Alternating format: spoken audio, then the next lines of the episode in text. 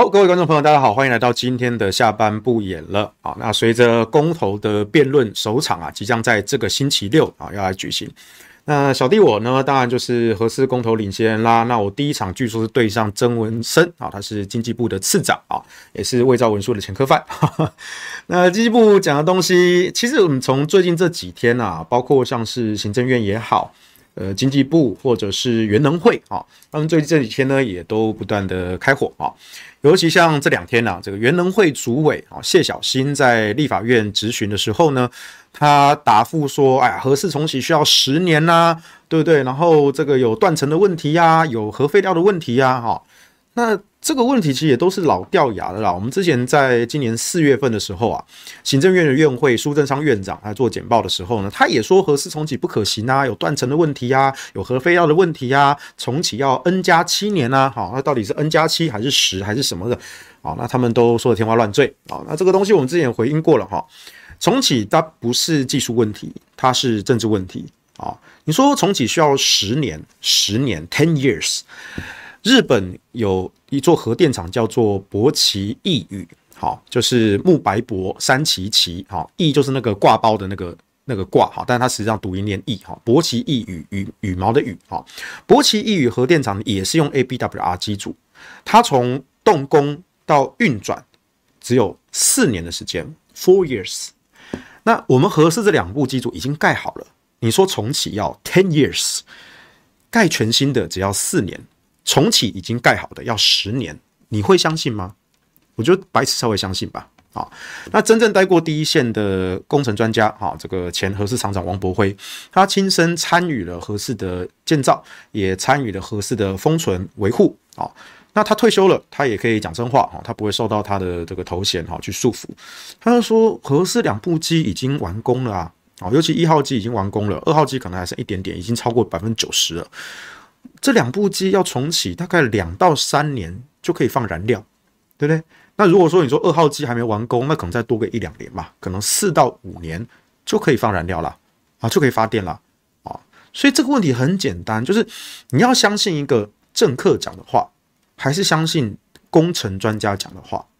谢小新他是中华民国史上第一个没有核工专业的原能会主委，他是机械。博士啊，做热流的，但是他对核电一窍不通。那他担任这个原能会主委呢，他只是在执行蔡英文非核家园的意志啊。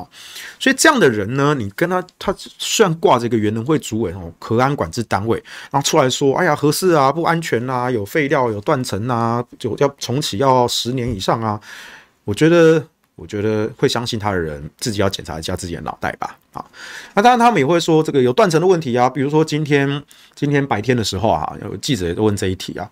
我说断层问题，这是也是一个假问题啊。好，苏贞昌说核四有所谓的 S 断层，可是今年四月份那个时候，他们也说因为有 S 断层，通过合适的厂区没有办法重启。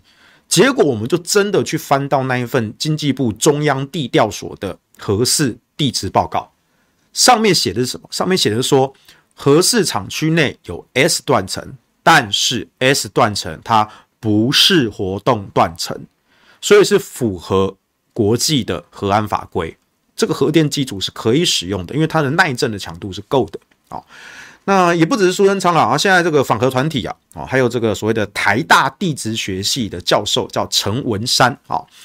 陈文山就跳出来说：“哎呀，核四的外海，它的海域啊有断层啊，可能长达九十六公里，哇，这么长的一个断层啊，核市场怎么能够运转呢？太危险了啊！那今年初的时候啊，反核团体也是拿这个东西炒了一波新闻。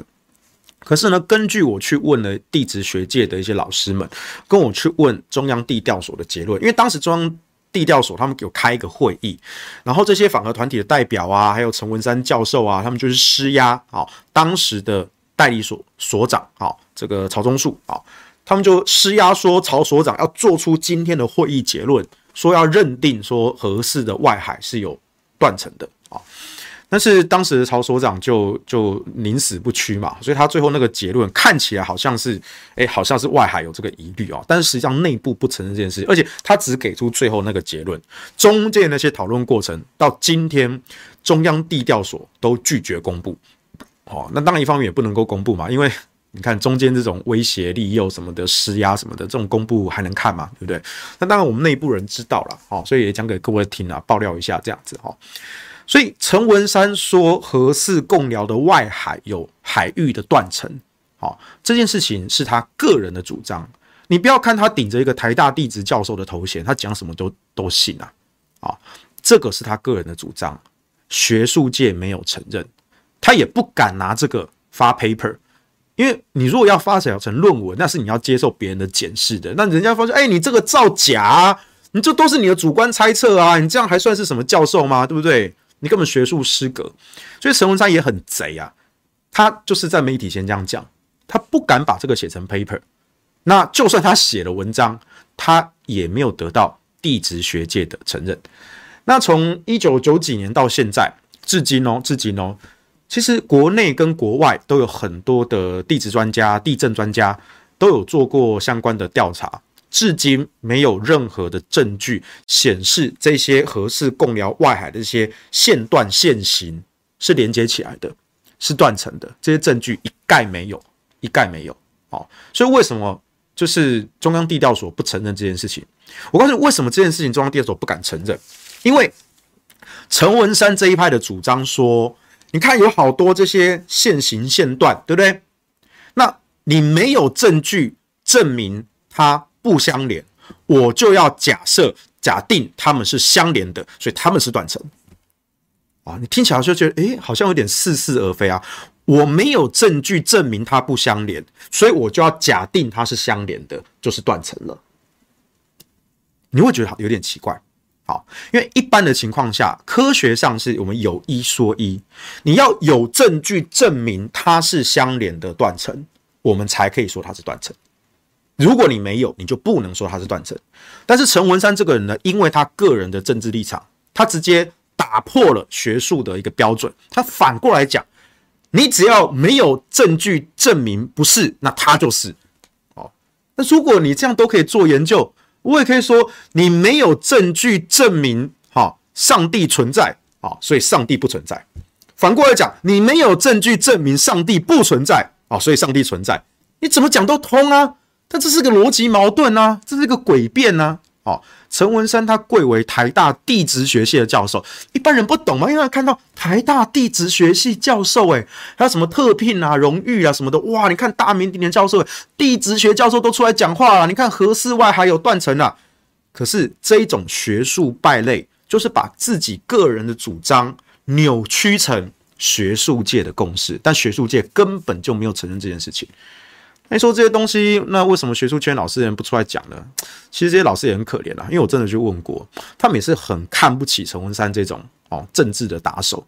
可是呢，因为在台湾哦，这种社会政治氛围啊，这长年以来也是很压力很大，所以这些老师们呢，他们就说，哎，就是我们学术圈自己私下抱怨啦，我们也不想要跳出来淌这个浑水啊。哦，那世修你，你有机会就是。跟大家澄清，对，你不要担心，你们讲的是对的，哦，你们就尽管去澄清，对，所以我就来帮忙清理门户嘛，对不对？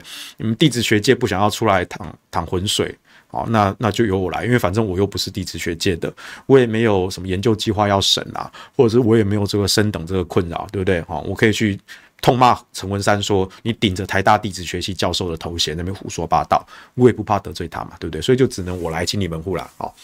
所以这个海外断层这件事情呢，它的故事真相是这个样子的。那厂区内通过那个 S 断层，那个是不是活动断层？白纸黑字，中央地调所的报告，哦，他就是骗大家，骗一般民众没有办法看到原本的这份报告。那我们这些人，我们是可以看到这些原始的报告，那我们也只能把它拿出来讲，好，所以他就在操作一个资讯的一个落差啊。所以无论好。无论就算就算真的有断层好了，有断层不代表不能够盖核电厂啊！你知道美国加州它可能有几百公里的断层呢，它照样有核电厂啊！因为过去反核团体他们宣称美国 NRC 的规范里面是禁止核电厂八公里内有断层，好，可是他忽略一件事，第一个，他讲断层，他没有跟你讲是非活动断层还是活动断层。那活动断层有分第一类、第二类、哦，第三类，好像地质学上有很多的分，他都不讲，他一定统称断层哦，好像有断层就不可以。第二个更致命的就是，其实美国 NRC 没有这个规定，所以这件事情我前几年我也非常的意外，我那时候听到反核团体这样讲，我说哦，会不会真真的呃，美国 NRC 有这个规范？会不会我们台湾真的有这个断层？然后真的是我国有我国的法规，然后美国有美国的法规，我们跟美国法规不一样，那是不是有点疑虑？好，我就去问。我就去问清大的学长，然后去问一些地震的专家、核安的专家，他就跟我说，美国 NRC 没有这个法规。我说啊，怎么回事？那可是他们讲的有模有样啊。他说，美国 NRC 那个法规都在网站上公开啊。来，我们现在就直接打开来看。我们就拿了电脑，然后开，我们就翻遍了那那几条关于耐震的地质评估的什么，翻了几十条、上百条条文，没有八公里。啊，那说那会搞不好他用英里啊？啊，对，我们所有的长度单位我们都 Google 过了，我们把整篇都看完了，没有这条规定。美国 NRC 说的是，核电厂在选址的时候，当然尽可能的避免有断层带，当然是正确的，尽可能先避免嘛，对不对？但如果有断层带的话，啊，那你必须要做好耐震的评估，只要耐震的评估有过，那。核电厂仍然可以新建跟运转，这才是真正美国 NRC 的规定。好，那我这个大概是在二零二零一六还一七年的时候，我知道这件事情了，我也很意外。哇，你们可以这样子公然的说谎，诶，公然的捏造美国 NRC 的标准呢？哇，这也太厉害了。后来到二零一八年，我们推这个以核养绿公投的时候啊，反核团体又在欺骗社会大众这件事，又拿着美国 NRC 就规定啊，所以台湾根本不符合美国爸爸的规范啊。你知道那一年我干了一件事情？我真的把美国 NRC 的官员，Dr. Castle Chuck 请到台湾来，Chuck 博士在跟我们开记者会，我当众直接问他，我说台湾有反核团体宣称美国 NRC 的法规是禁止核电厂八公里内有断层啊，请问 NRC 真的有这个法规吗？Dr. Chuck 就很明确的回答，我们 NRC 没有这个法规。NRC 的法规就是我刚刚讲的那样子，如果没有断层，那当然最好；但如果有断层，那必须经过耐震的评估。如果耐震评估强度够了，那它就可以安全运转，没有问题的啊。那美国也有相当多这样的例子哈，包括像加州哈，他们有非常上百公里的大断层，照样有核电厂运转啊。因为核电厂是人类最坚固的建筑物嘛啊。那这个新闻都还在，甚至有影片都还在网络上，新闻也有。你都可以找到。那前几天呢，那个立法院质询的时候啊，哈，大家就围着这个原能会主委谢小新问这一题，连民进党的立委黄国书啊啊，不过他现在不是民进党，他退党，因为他以前当县民啊，他县民当不过瘾，他还要反美啊，他就质询的时候，他就说这个核市场啊，半径两公里内有断层，这违反了美国 NRC 的法规啊，哦，你看他还自己加码。美国 NRC 啊，他没有说八公里，然后原本以前的版本是讲八公里以内不行，然后黄国书记还加码到两公里以内，哇，你这还真厉害呀！啊，他就问说，那车是怎么重启？然后就在炒作这个断层这个问题啊。那我就我昨天我就去他脸书留言啦，我说如果有断层，那 S 断层它不是活动断层啊。第二个，美国 NRC 的法规也没有这一条。他说，就算有断层，做耐震评估就可以运转。而二零一八年的时候，我把美国 NRC 的官员 Dr. Chuck 请到台湾来，他专程的开记者会澄清这件事情。所以你黄国书，你是现在怎么样？县民当不过瘾，你还要反美是吧？你还要反美啊？哦，这你还真厉害啊！哦所以我是觉得很悲哀，就是这种老掉了的笑话嘛。你看苏贞昌也好，谢小新也好，陈文山也好啊，这些人就是这些胡说八道的骗子嘛。哦，尤其这种陈文山这种教授学者，你自己顶一个台大地质的教授，一般人看到你的头衔就信啊。可是你这算不算误人子弟啊？对不对？还有误导社会大众啊？对不对？你根本就是一个学术哦。丧失的这个学术伦理这个标准嘛，哦，你这样子竟然还是台大教授，对啊，我每次都想吐槽一下管爷，就是贵校啊，某些科系的某些教授啊，实在是人品操守值得忧虑啊。来 开玩笑啦，没有，这也不是管爷的错嘛，对，而且管爷宣布不连任了嘛。哈 当初他这个选校长这件事情，也被管内的这个台大法律学院的一些呃一些一些绿色法西斯啊，绿色纳粹哈，对，去打压嘛，对不对？好，对，比如说什么颜觉安呐，什么刘静怡啊这些人嘛，对不对？你公然的违法哎，啊，而且这人还是读法律的，你都还公然的违法胡扯，人家看你是法律学教授啊，就好像你讲什么法律都是对的，那根本就是胡说八道哦！相关的法规根本就不是这样定的，白纸黑字的你们都可以这样子捏造、扭曲、哦抹黑，真是厉害。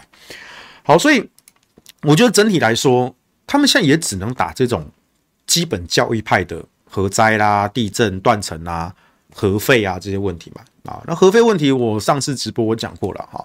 核废有非常多的处理方法，它可以干式储存，它可以地质掩埋，它可以回收再制成新的燃料棒，它可以用加速器再分裂变成板断衰期，或者是没有放射性的物质，很多种方法。或者说未来等到第四代反应炉成熟，用过燃料棒也可以直接的使用。啊，人类的科技一直在进步啊，再生能源科技在进步，核能的科技也在进步啊，核废料的处理技术当然也在进步啊。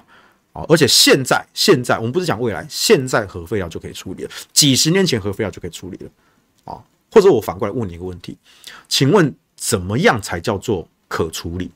啊，一般的废弃物还有那些垃圾，要做到什么样的标准才叫做可处理？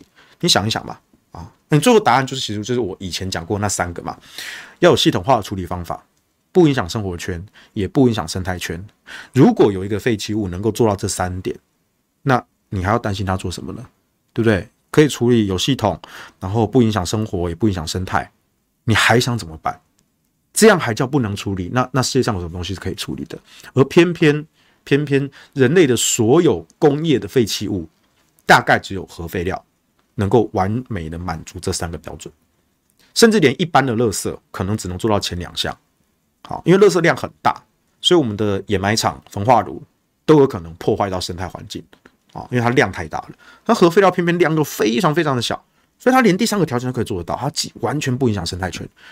那这样子一个对环境最负责任的废弃物，竟然被常年抹黑成不能处理。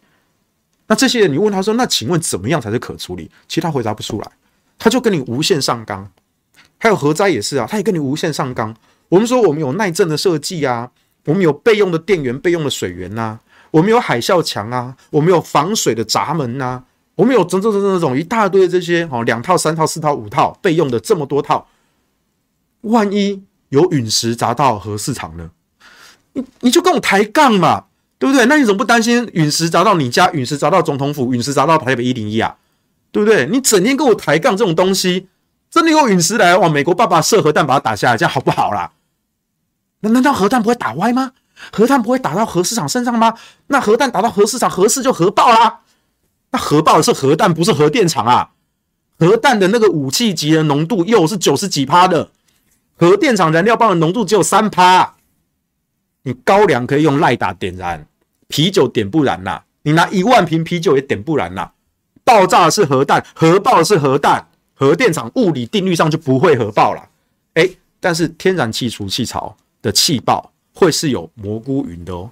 哦，你不要以为只有核弹爆炸会有蘑菇云哦，你只要够规模够大的爆炸都会产生蕈状云，天然气接收站的爆炸就是其中一种啊，你都可以去 Google YouTube 上的影片 Natural Gas Explosion，你都可以找到，非常的壮观，而且你逃都来不及逃。哦，不像福岛核灾哈，从三一大地震到真正引发核灾，那是因为有一个罪魁祸首叫兼职人，好，他是来兼职打工的哈。当日本的首相，坚持人作秀，拖延了黄金的救援时间，最后才酿成氢气爆炸的意外。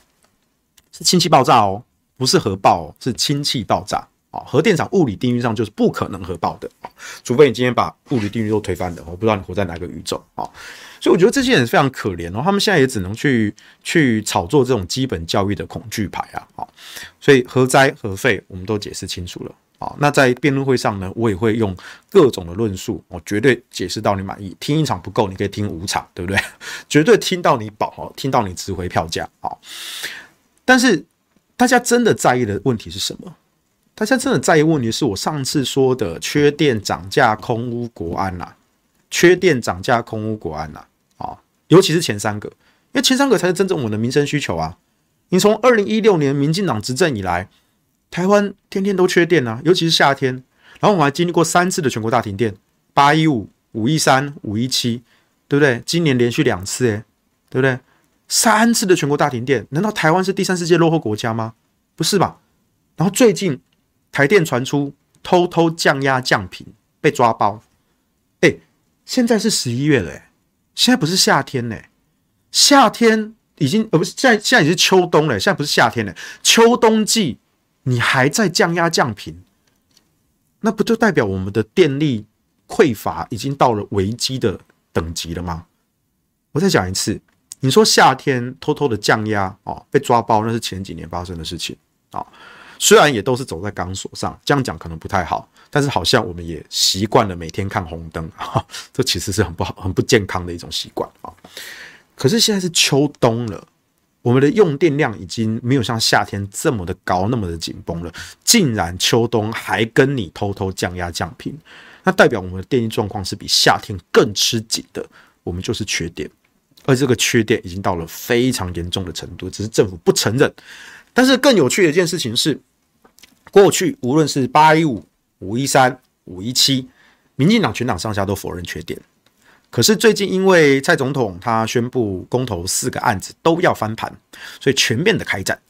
那他们就去恐吓大家说，不盖三阶会缺电哦，盖了三阶中南部才能减煤，盖了三阶哦才能够中电北送哦哦。等等的，减少中电北送的压力哦，因为这样北部的大潭电厂呢，就可以加七八九号机，让这个天然气的机组越来越多，大潭电厂越来越大，越来越集中，风险越来越高，嗯，那不就是八一五大停电的的的原因吗？对不对？不管了，反正我们现在就是缺电啊，不不呃不不盖三阶才会缺电，所以我们一定要盖三阶。哦，好险好险，那差点就把这个缺电给讲出来了啊！所以我觉得这样很蠢啊！为什么最近这阵子？每一家媒体的民调做出来，核四这个案子的支持率从原本打平到赢五趴，到赢九趴，为什么？我承认我什么都没有做，诶，过去几个月因为疫情的关系，我们也什么也做不了啊。我这个领衔人就是，诶，看看看看看看新闻，嗯嗯嗯嗯，啊，怎么赢了啊？反超了啊？我什么都还没开始做，诶，对不对？我们辩论是这个周六才要开始啊，对不对？我都还没上台嘞，怎么我们何时就反超了啊？我就觉得很奇怪，所以民进党，你们继续想想，你们从两周前蔡主席宣告全面开战，然后你们这两周哇铺天盖地的洗啊，不盖三阶会缺电啊，不盖三阶中南部要多烧煤啊，不盖三阶吼这个中电北送南电北送的压力就降不下来呀，对不对？难道我们还要让中南部的民众多吸空污吗？多烧燃煤吗？对啊，我们不想啊。啊、你们北部的核市场盖好了，为什么不启动呢？我台中人啊，恁北部家己用电，家己想办法。为什么要我们中火来烧这个空屋，然后要我们台中来吸毒气呢？你要喂我们吃毒猪，又要逼我们吸毒气，我们情何以堪呐、啊？我们情何以堪呐？啊，所以我觉得大多数民众都是很务实的啦。哦，你想到这些问题，然后你。做这些文宣大傻逼的，我每一天我在脸书上都看到你们买的赞助广告，但我看看就笑一笑。嗯，对，所以现在经济部在砸预算帮我们宣传台湾就是缺电，这样很好啊。台湾在缺电的情况下，请问你要不要重启核四？我觉得这个答案应该很明显吧，对不对？答案应该很明显。所以最近这几天，我我是真的什么都还没开始做。哦，但我有在做筹备啦，哦，然后我也整整理的一些论述的资料库啦、笔记啊、经验心得啊什么的，我都把它整理起来，好，然后给我们的志工，给一些伙伴，好，让他们能够去去做宣传、去做论述，好，准备要启动这样子。但严格来说，其实我们也没有真正全面发动，毕竟我们是民间的公民团体嘛。对不对？你看，像民进党现在说，哇，一场一场的造势啊、说明会啊，都去租那种饭店豪华的场地啊，我都不知道你入场是不是要要要要认购一下什么特别党费，还是买什么餐券之类，我是不知道了，还是免费入场啊？但至少我看从那个新闻照片看起来，哇，真的都是豪华饭店的国际会议厅啊、大型演讲厅啊，台下坐的哇都是高官达呃权贵啊，哇，你们到底是在办说明会还是同乐会啊？哦，我是不清楚啊，反正我们办不了了，我们没有这个钱了。哦，我们就只能靠一点一滴的小额捐款哦，然后可能偶尔自掏腰包，在脸书上啊买个一千块的广告啊，两千块的广告，大概就极限了。我们也只能这样做啊。哦，你民进党随便的五千八百万新台币就下来了，我们连五百八十块我们都嗯好，就下个呃对一个粉专下一个五百八哈，两个加起来一千多这样子。我我们的资源是跟人家差了几倍啊？对啊，一千块比五千八百万，嗯，对，好自己算哦。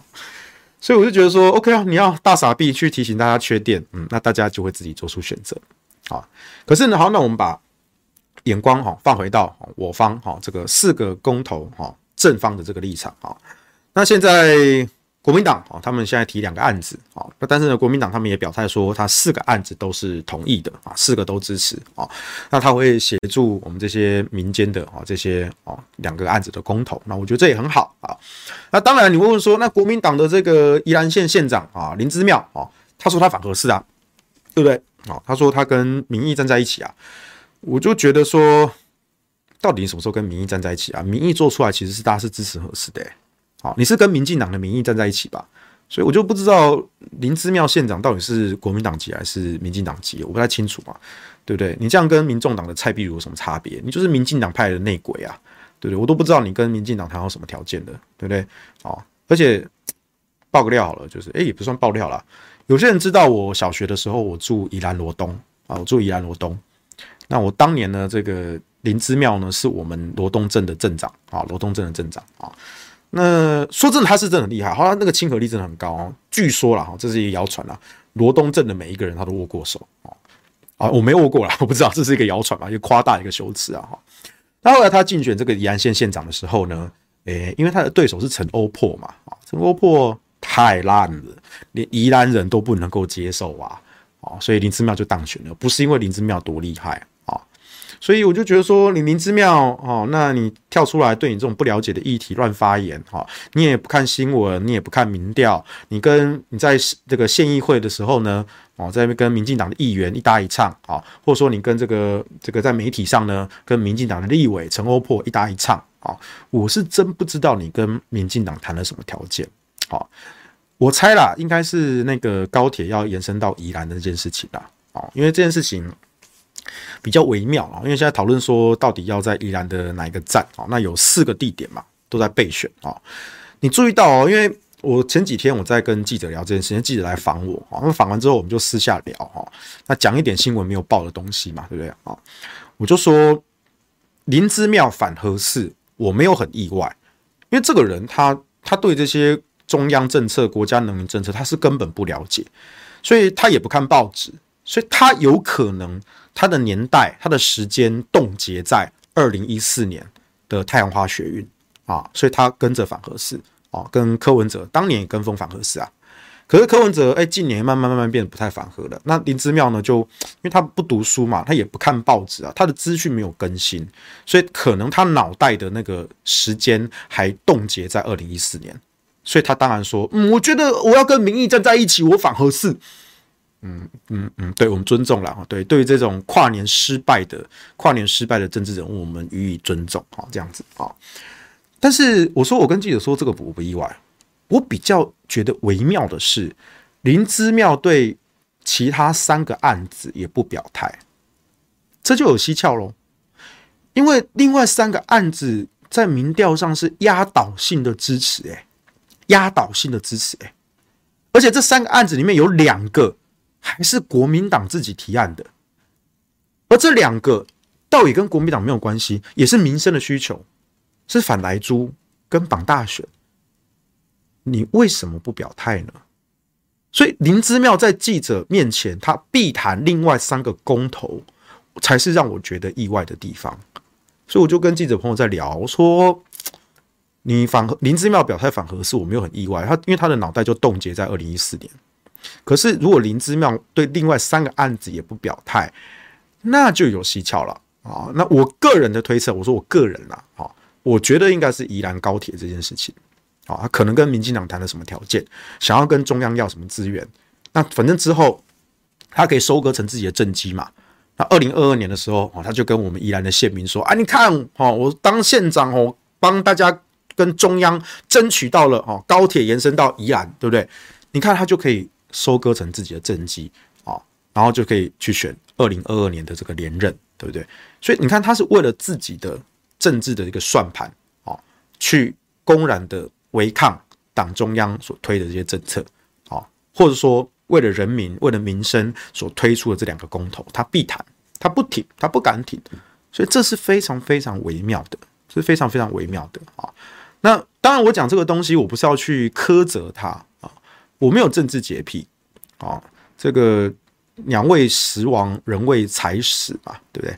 大家都有自己的政治利益考量啊，他也不一定是真的贪那个钱呐，他给我贪那个权呢。对不对？他没有贪污啊，他没有啊，他不需要贪这个钱啊，可他想贪那个名呐、啊，那个权呐、所以他要巩固他这个位置啊。二零二二年，明年很快就要来啦，明年春节过后，很快的二零二二年选战就开。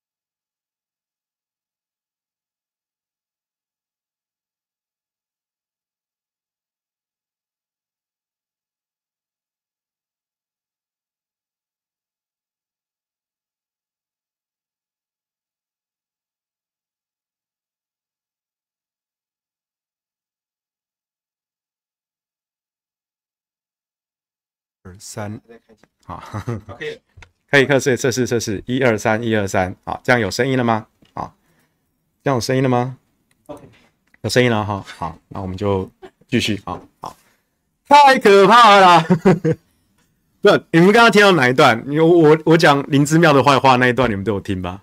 好，那如果我不知道，我到时候再看回放了，好，反正就如果你们没有听到的话，就嗯，就嗯，好，就这样，好。所以，我们还是回来谈正事哈。因为现在其实我们面临到一个危机，就是绝大多数的民众并不知道十二月十八日要公投。然后呢，最近这几天呢，有绿营的朋友哦提醒了我一件事情啊。他说：“你去看一下那个府院党的一些文宣，还有造势场那些说明会的那些文宣。”我说：“怎么了吗？他们现在蔡总统不是下令四案？”要全面翻盘吗？啊，要全面开战吗？啊，他说你去看那些文宣，还有去看那些新闻播出来的那些片段，你注意到一件事情哦，民进党他宣传四个不同意，可是他没有宣传十二月十八日要投票。说不会吧？哎，不会吧？我就开了笔电，然后看蔡英文的脸书啊，然后民进党的脸书什么的，他们大多数的文宣还真的没有去强调十二月十八日这件事情。所以现在就变得非常的微妙哦，就是他们整个态势一副就是要全面决战、蓝绿对决的样子，然后要投四个不同意，四个都要翻盘。可是他们在投票日这件事情上又采取一个非常微妙的一个处理，我就是不去提醒你十二月十八日这件事情。那他们这个算盘到底是怎么打的啊？好，不管他们的算盘怎么打，总之我方应对的策略其实并没有改变。啊，虽然我之前没有注意到这件事情，但是我之前所拟定的策略仍然是精准的啊。第一个要提醒大家，十二月十八日要公投，这是第一大要点。第二大要点，要去提醒民众，台湾面临到的四个危机，哪四个？缺电、涨价、空屋、国安。因为你在街头宣讲的时候啊，民众、听众。听你讲超过三句以上的论述，他自己是背不起来的。他可以听你讲半个小时，听你讲一个小时。比如说各位聊天室的观众朋友啊，你们每个星期听我讲一整个小时，听完了你们模模糊糊有些印象，可是要你们重述一遍啊，像世修这个样子去讲一个小时给别人听，诶，你们不一定办得到。就是你们隐隐约对对事情，我分析的这些很透彻啊，这样这样来龙去脉啊，哦对，所以我相信你，哎，所以我支持你。但是如果今天是你要再去跟你的家人朋友讲，或者是你要上街头当志工，你要去跟路人讲的时候，你不一定有这个能力，你不一定记得起来。所以在上周末的时候，我去花莲啊，我去花莲宣讲啊，其实是我想要去瑞穗牧场了，还有那个那个五鹤红茶，因为我喜欢喝鲜奶跟红茶哦，所以我就顺便去花莲了一趟，去玩一趟啊。那也顺便请花莲当地的朋友呢，帮我安排了三场这种。马路边开讲的这个接讲活动啊，三场的规模并不大，我们不干那种什么一两百人、几千人的造市场，没有啊。这三场其他都是小小的啊，大概二十三十个人而已啊，大家都在市场、夜市跟公园的旁边啊，或是出入口这样子啊，小小的哈，那有路人啊什么进来听啊，或者说在地啊刚好的一些乡亲啊，哎，就坐下来听这样子啊，但二三十个人而已，不大啊。这种小型的演讲场呢，我就特别去设计了，我把每一个人都当成这种小班制的种子讲师，好，我讲一大堆哦，讲核废啦、核灾啦、哦核安啦，什么讲一大堆论述啦什么的，那个其实你记不起来。你会认同我，你会支持我，但是你记不起来，所以最后最后我讲完了，然后我就说好，这些东西你不一定要记得，你也不用去记蔡主席的四个坚持，那太难背了啊。上政论的时候我背过一次啊，接下来我就忘记了。但是我这边帮各位贴心的整理了台湾的四个危机，台湾面临到的四个危机是什么？是缺电、涨价、空屋，还有国安。缺电很明显吗？八一五、五一三、五一七。然后最近秋冬还降压降频，好，涨价，我们用天然气越来越多，对不对？国际都在抢气，欧洲市场价格飙了三倍，很快就要到亚洲市场来。中国大陆也在抢气，好，而且天然气本来就比较贵，啊，再加上风电、光电、再生能源，一度电五六七八块，啊，所以涨价是必然的。再来空污，二零一八年反空污公投的共识，中火现在还在开，因为中央直接废止了地方自治条例。陈柏惟说中火要关一天，他从当选到被罢免卸任的这个承诺从来都没有达到。但是陈柏惟走了，中火还是在继续运转，台湾人、台中人继续吸空污，所以空污。第四个国安，这也强调很多次了，百分之五十的天然气会有国安危机，会断气。如果台风来，我们都还不讲解放军。柯文哲也这样讲啊，他自己不喜欢核四，但是台湾需不需要核四？你自己去思考。所以缺电、涨价、空屋、国安，我在花莲的街头，我就要台下所有的民众抽背抽考，啊，我就点人起来，啊，问，啊，那问完之后，哎，背出来了四个，你不一定要照顺序，啊，因为有些人不一定记得，但是这四个你一定要记得，啊，然后最后呢，我就大家喊，啊，缺电、缺电、涨价、涨价、空屋、空屋、国安、国安，好，四个一起来哦，缺电涨价，空屋国安，缺电涨价，空屋国安，我就带着所有人喊啊，这样记不记得？记得哦，这必考哦，而且你要去跟别人讲，缺电涨价，空屋国安，四个词八个字，应该很好记了吧？你只要把这四个问题记下来，告诉你的亲朋好友，也请他们记下来。你只要知道这四个我们台湾面临的危机，你就知道该怎么投票，对吧？啊，我没有要强迫你支持核能，我只要你认知到现在现实这四个危机，你就知道怎么投票。你把四个危机背下来，才八个字，八个字就告诉你如何投票，那么简单，而且是你自己的选择。啊，我没有强迫你啊。那第三个就是，你不只是自己要投票啊，你还要去跟别人讲。所以我拜托各位，从今天开始。打三通电话，打三通电话，告诉你的亲朋好友，请他们要去投票。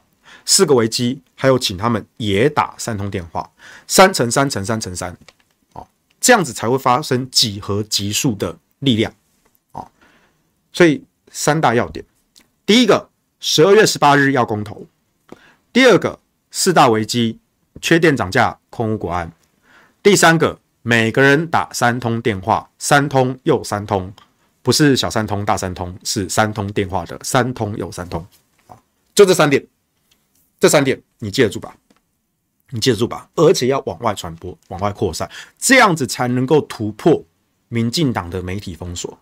真的，真的，这一招在二零一八年的公投是实验过成功的，在这一次的罢免陈柏伟的最后催票的阶段，打电话这件事情。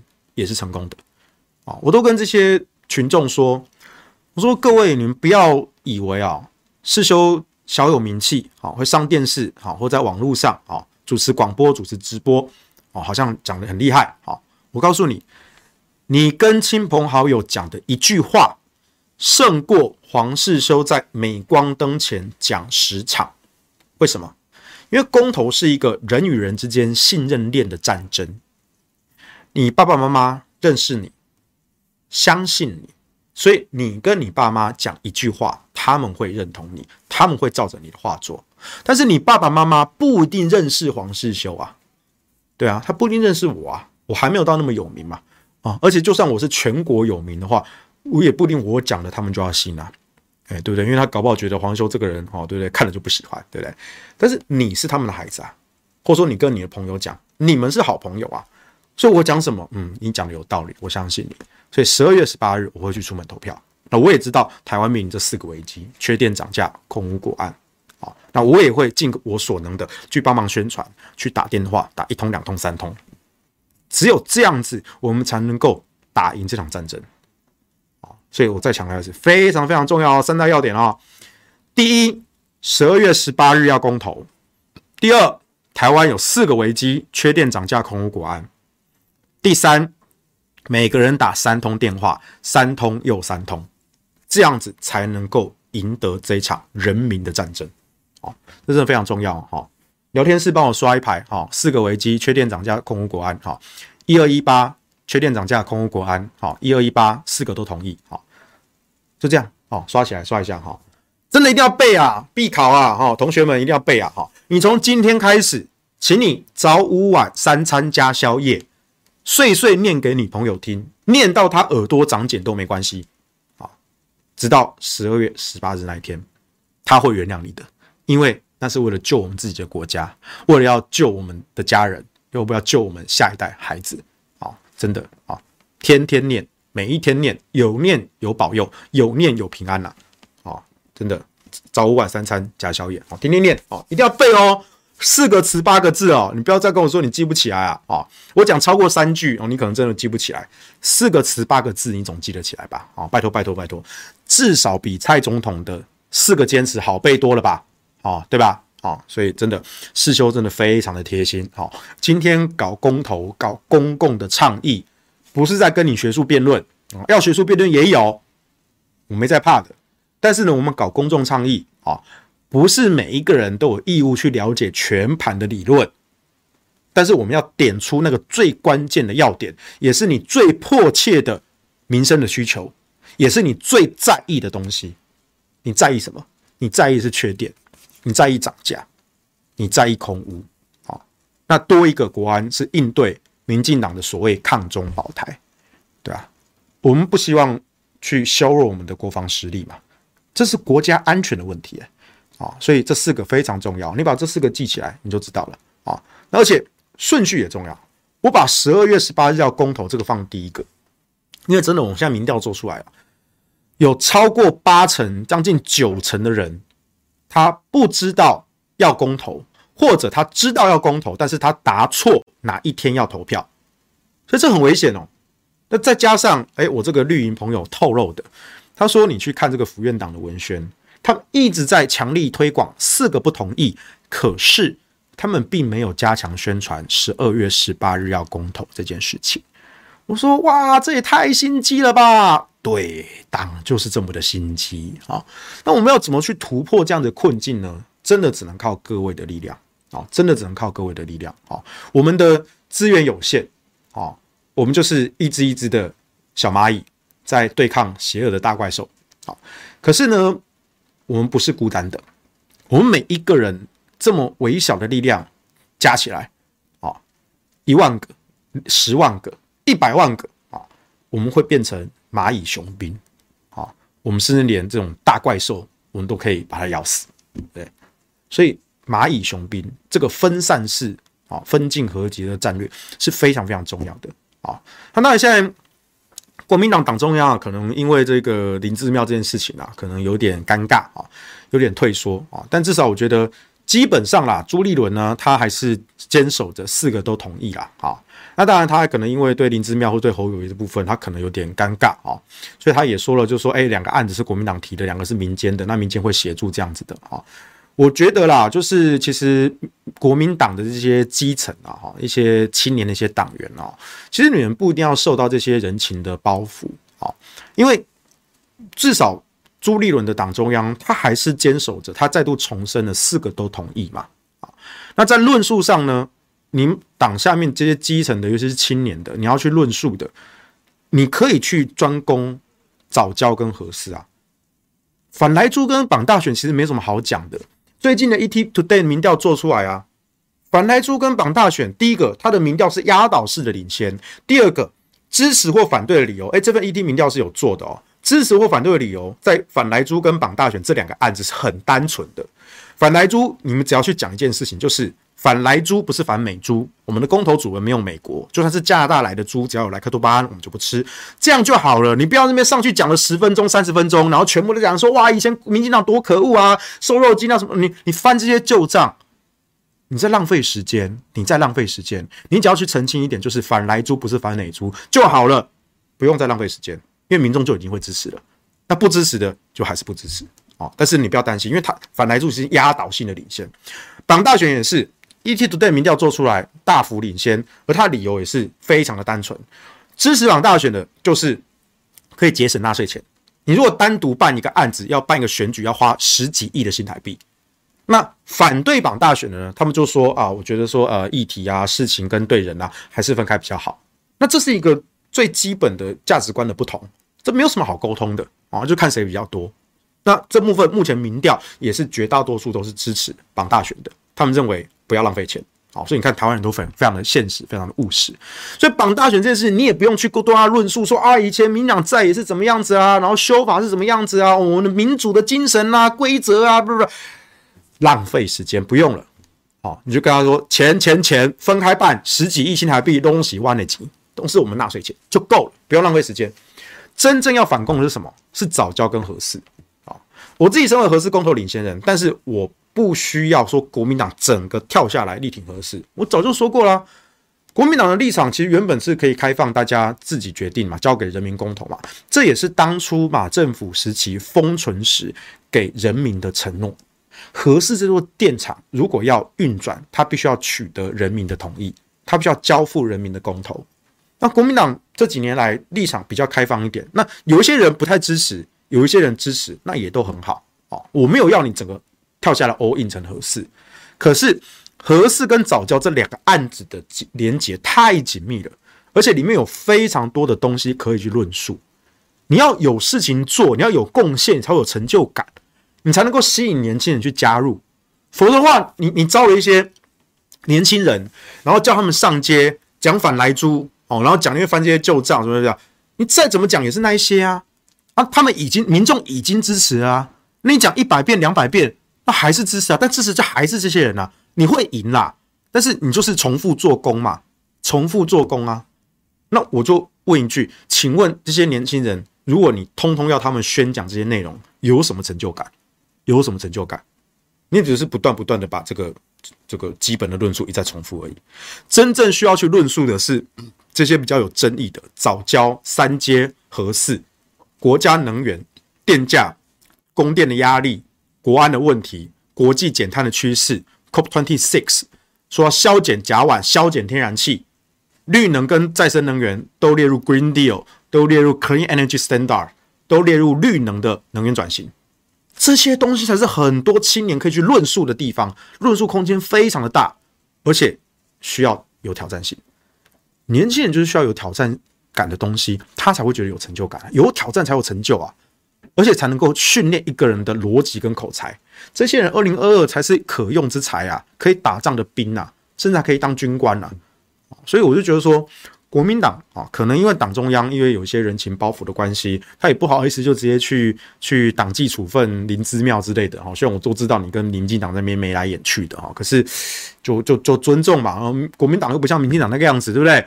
赖清德不过说了一句核电是最好的能源，就被小英的网军给斗倒了，对不对？你看他后来被打入冷宫，然后很屈辱的接受了这个副总统的职位，结果呢，人家赖清德是。医师呢，是公共卫，还哈佛的公共卫生博硕士呢。结果呢，去年的防疫到今年，都马是陈建仁在主导。你赖清德，哎，没有人去问你，因为小英总统不喜欢你，你被打入冷宫。我用副总统这个位置是绑住你，对啊。所以你看赖清德讲这一句话，在民进党党内，哦，那是可是会被比党纪处分更可怕，根本就是人格毁灭、人格抹杀。国民党，对啦，确实是。不够不够团结，不够一致啊！各有各自的私利的考量。但对于这一种政治人物，我们就是用科学跟民意把他碾过去嘛，让你瞧瞧德先生跟赛先生的威力，对不对？林之妙这种人，你很在意他讲反对还是支持吗？他反对，也就他那一票啊，对不对？那他反对他。反对票多了一票，那我们用科学的专业，我们用民主，我们用民意去多拉十票，多拉一百票回来，不就得了？对不对？宜兰县民支持啊，同样的，新北市民也支持重启合适啊。我管你新北市长要不要表态，我管你新北市长有什么政治包袱，对不对？所以公民的选择才是重要的啊。政治人物他当了官，他当了县市的首长，他终究。拥有的还是跟你跟我一样的那一张票，那一张票，他讲什么，你要不要相信？请你自己动脑思考。那我跟他意见不一样，我们也尊重，你还是可以去投不反不同意，对不对？那我就去说服更多的人来支持同意就好了嘛。民主选举的规则就是这样子啊，这个游戏的比赛规则就是这样子嘛。啊，所以我要再度再度的强调哈。我觉得啦，这个林志妙这件事情啊，已经炒了两三天新闻了哈。我是觉得浪费太多版面了啊，因为大家都喜欢这样见缝插针的啊。但是我是觉得，觉得我方的这个宣传是更重要的。所以呢，我也把这些街头宣讲的这些心得啊，写成一个笔记啊，给我们的志工啊。所以呢，有一些网友来问我，我也跟你说了，其实我的策略就非常的单纯啊，就三个啊：一二一八要公投，四个危机，三通电话啊；一二一八公投。四个危机，三通电话啊！那哪四个危机？缺电、涨价、空污、国安。缺电、涨价、空污、国安。几秒钟就讲完了，请你背起来，请你背起来，帮帮我，也帮帮你自己，讲给你的亲朋好友听。你要不断不断的 copy copy copy，然后三乘三乘三乘三乘三，我们几何级数的威力才能够真正发挥出来，我们才能打赢这一场艰难的战争哦。比起人家是用大傻逼的这种资源战斗啊。所以拜托各位，好，拜托各位，因为现在民进党就打定了，他一方面他宣传四个不同意，他同一时期呢，他又不跟你讲十二月十八日要公投，这个非常的贼，非常的心机啊！我不知道他们是怎么去精算的啦，啊，但是能够做到这样的操作，我都不知道是谁想出来的，哈，奇怪。但是我们的策略不需要改变，啊，我们策略就不需要改变。真正的挑战是我们自己能不能把同意票吹出来。你已经支持了，但是请你那一天一定要出门投票。如果所有人都能够出门投票，那我们就会赢，我们一定可以获胜。但反之，反之，我们真的有可能被翻盘，我们是有可能被翻盘的哦。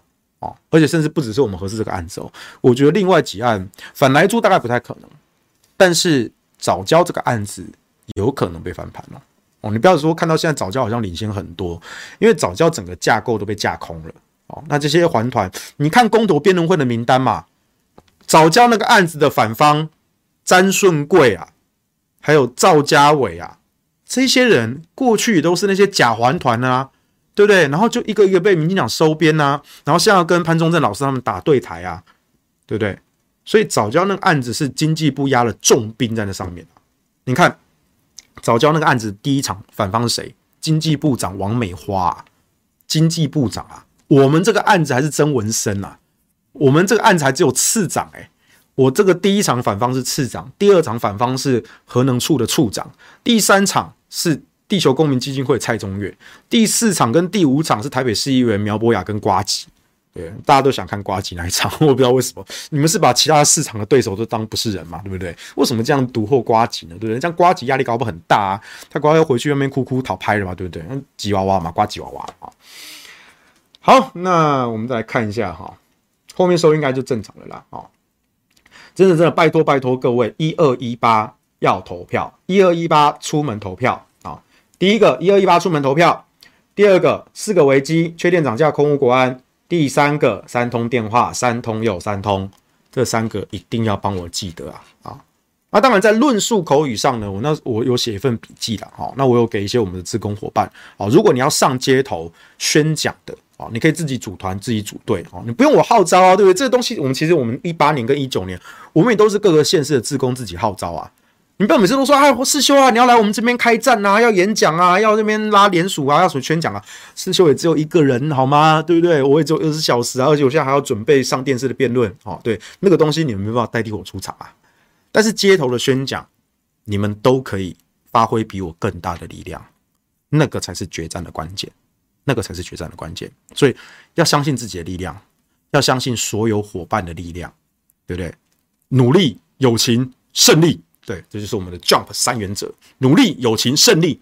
我们相信公投也可以如此的达成，所以看少年漫画是有益身心灵健康的，也可以有益解救这个国家的命运。好，努力、友情、胜利，好，这样子。拜托，拜托，哈，对。然后四个危机哦，要背哦，四个危机你要背哦，哈，一二一八，缺电涨价，空污国安，啊，缺电涨价，空污国安要背哦，考试必考哦，哪个人没有背的哈，老师要，老师老师也不能对你做什么事情，对啊，真的啦，我觉得很多人都误会了哦，大家都只习惯那种传统的什么那种蓝绿的那种大型动员造市场啊，可是那种动员造市场呢，它只能在同温层取暖。它是要安定自己支持者的信心，确保你明天要出门投票。可是他没有办法跨出同温层，会去那种造势的场合，都是已经非常极度的支持者了啊，他会到这个造势的现场，那是要安定军心，他不是要跨出同温层。你真正要跨出同温层，是你要走上街头，让社会大众看到你，让路人每天上下班的时候经过这边。第一次看到，嗯，你在干什么？我赶着回家吃饭啊。第二天、第三天、第四天，哇，你怎么还在这里？你每天都在这里，你到底在讲什么？今天比较不赶时间，我听听看好了。你才有机会去接触到新的人，你才能够跨出同温层。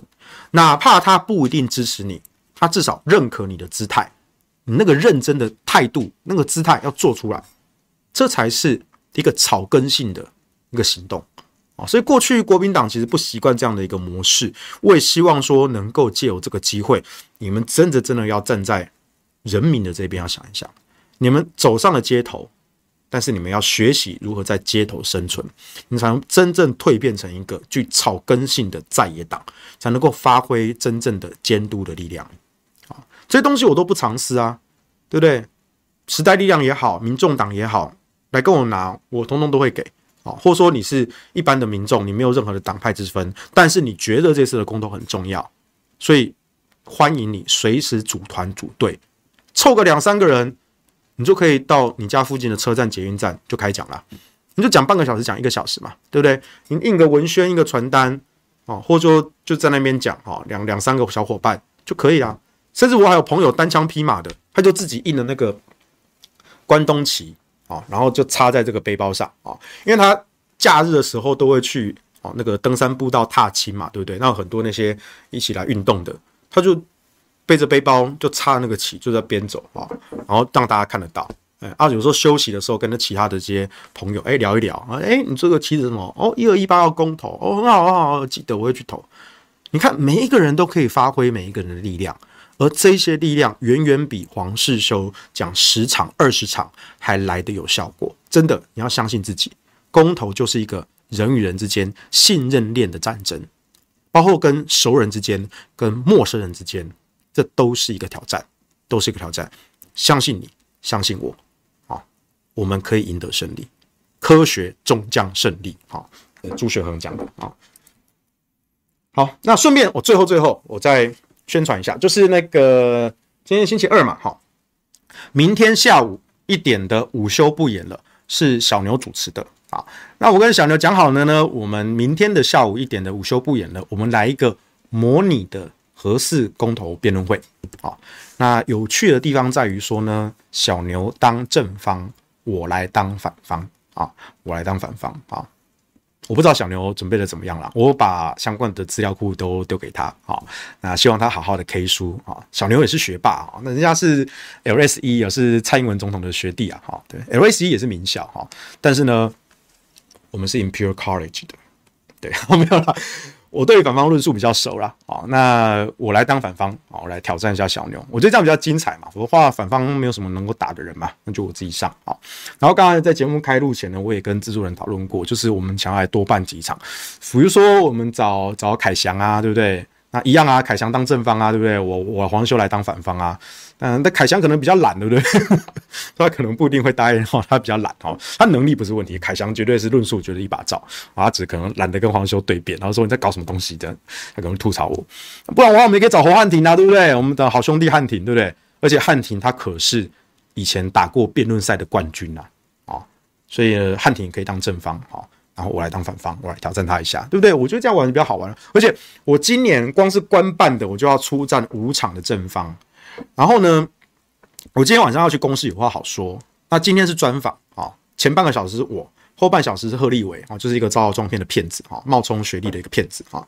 那公司那一边有跟我说，他们还想要再自办一场啊，就是有话好说，然后再自办一场，跟二零一八年一样啊。二零一八年那时候是官办的其中一场是公事，但是呢，自办的那一场是有话好说，而且是三分钟三分钟就一轮。哦，来回交替，非常的刺激哈！我觉得当年那一场打起来最过瘾，所以呢，公司那边人跟我说，我就说好，我全力的配合，因为实在太刺激了，我绝对玩啊！所以呢，我至少已经确定的，至少我今年要出战六场的正方，六场的正方。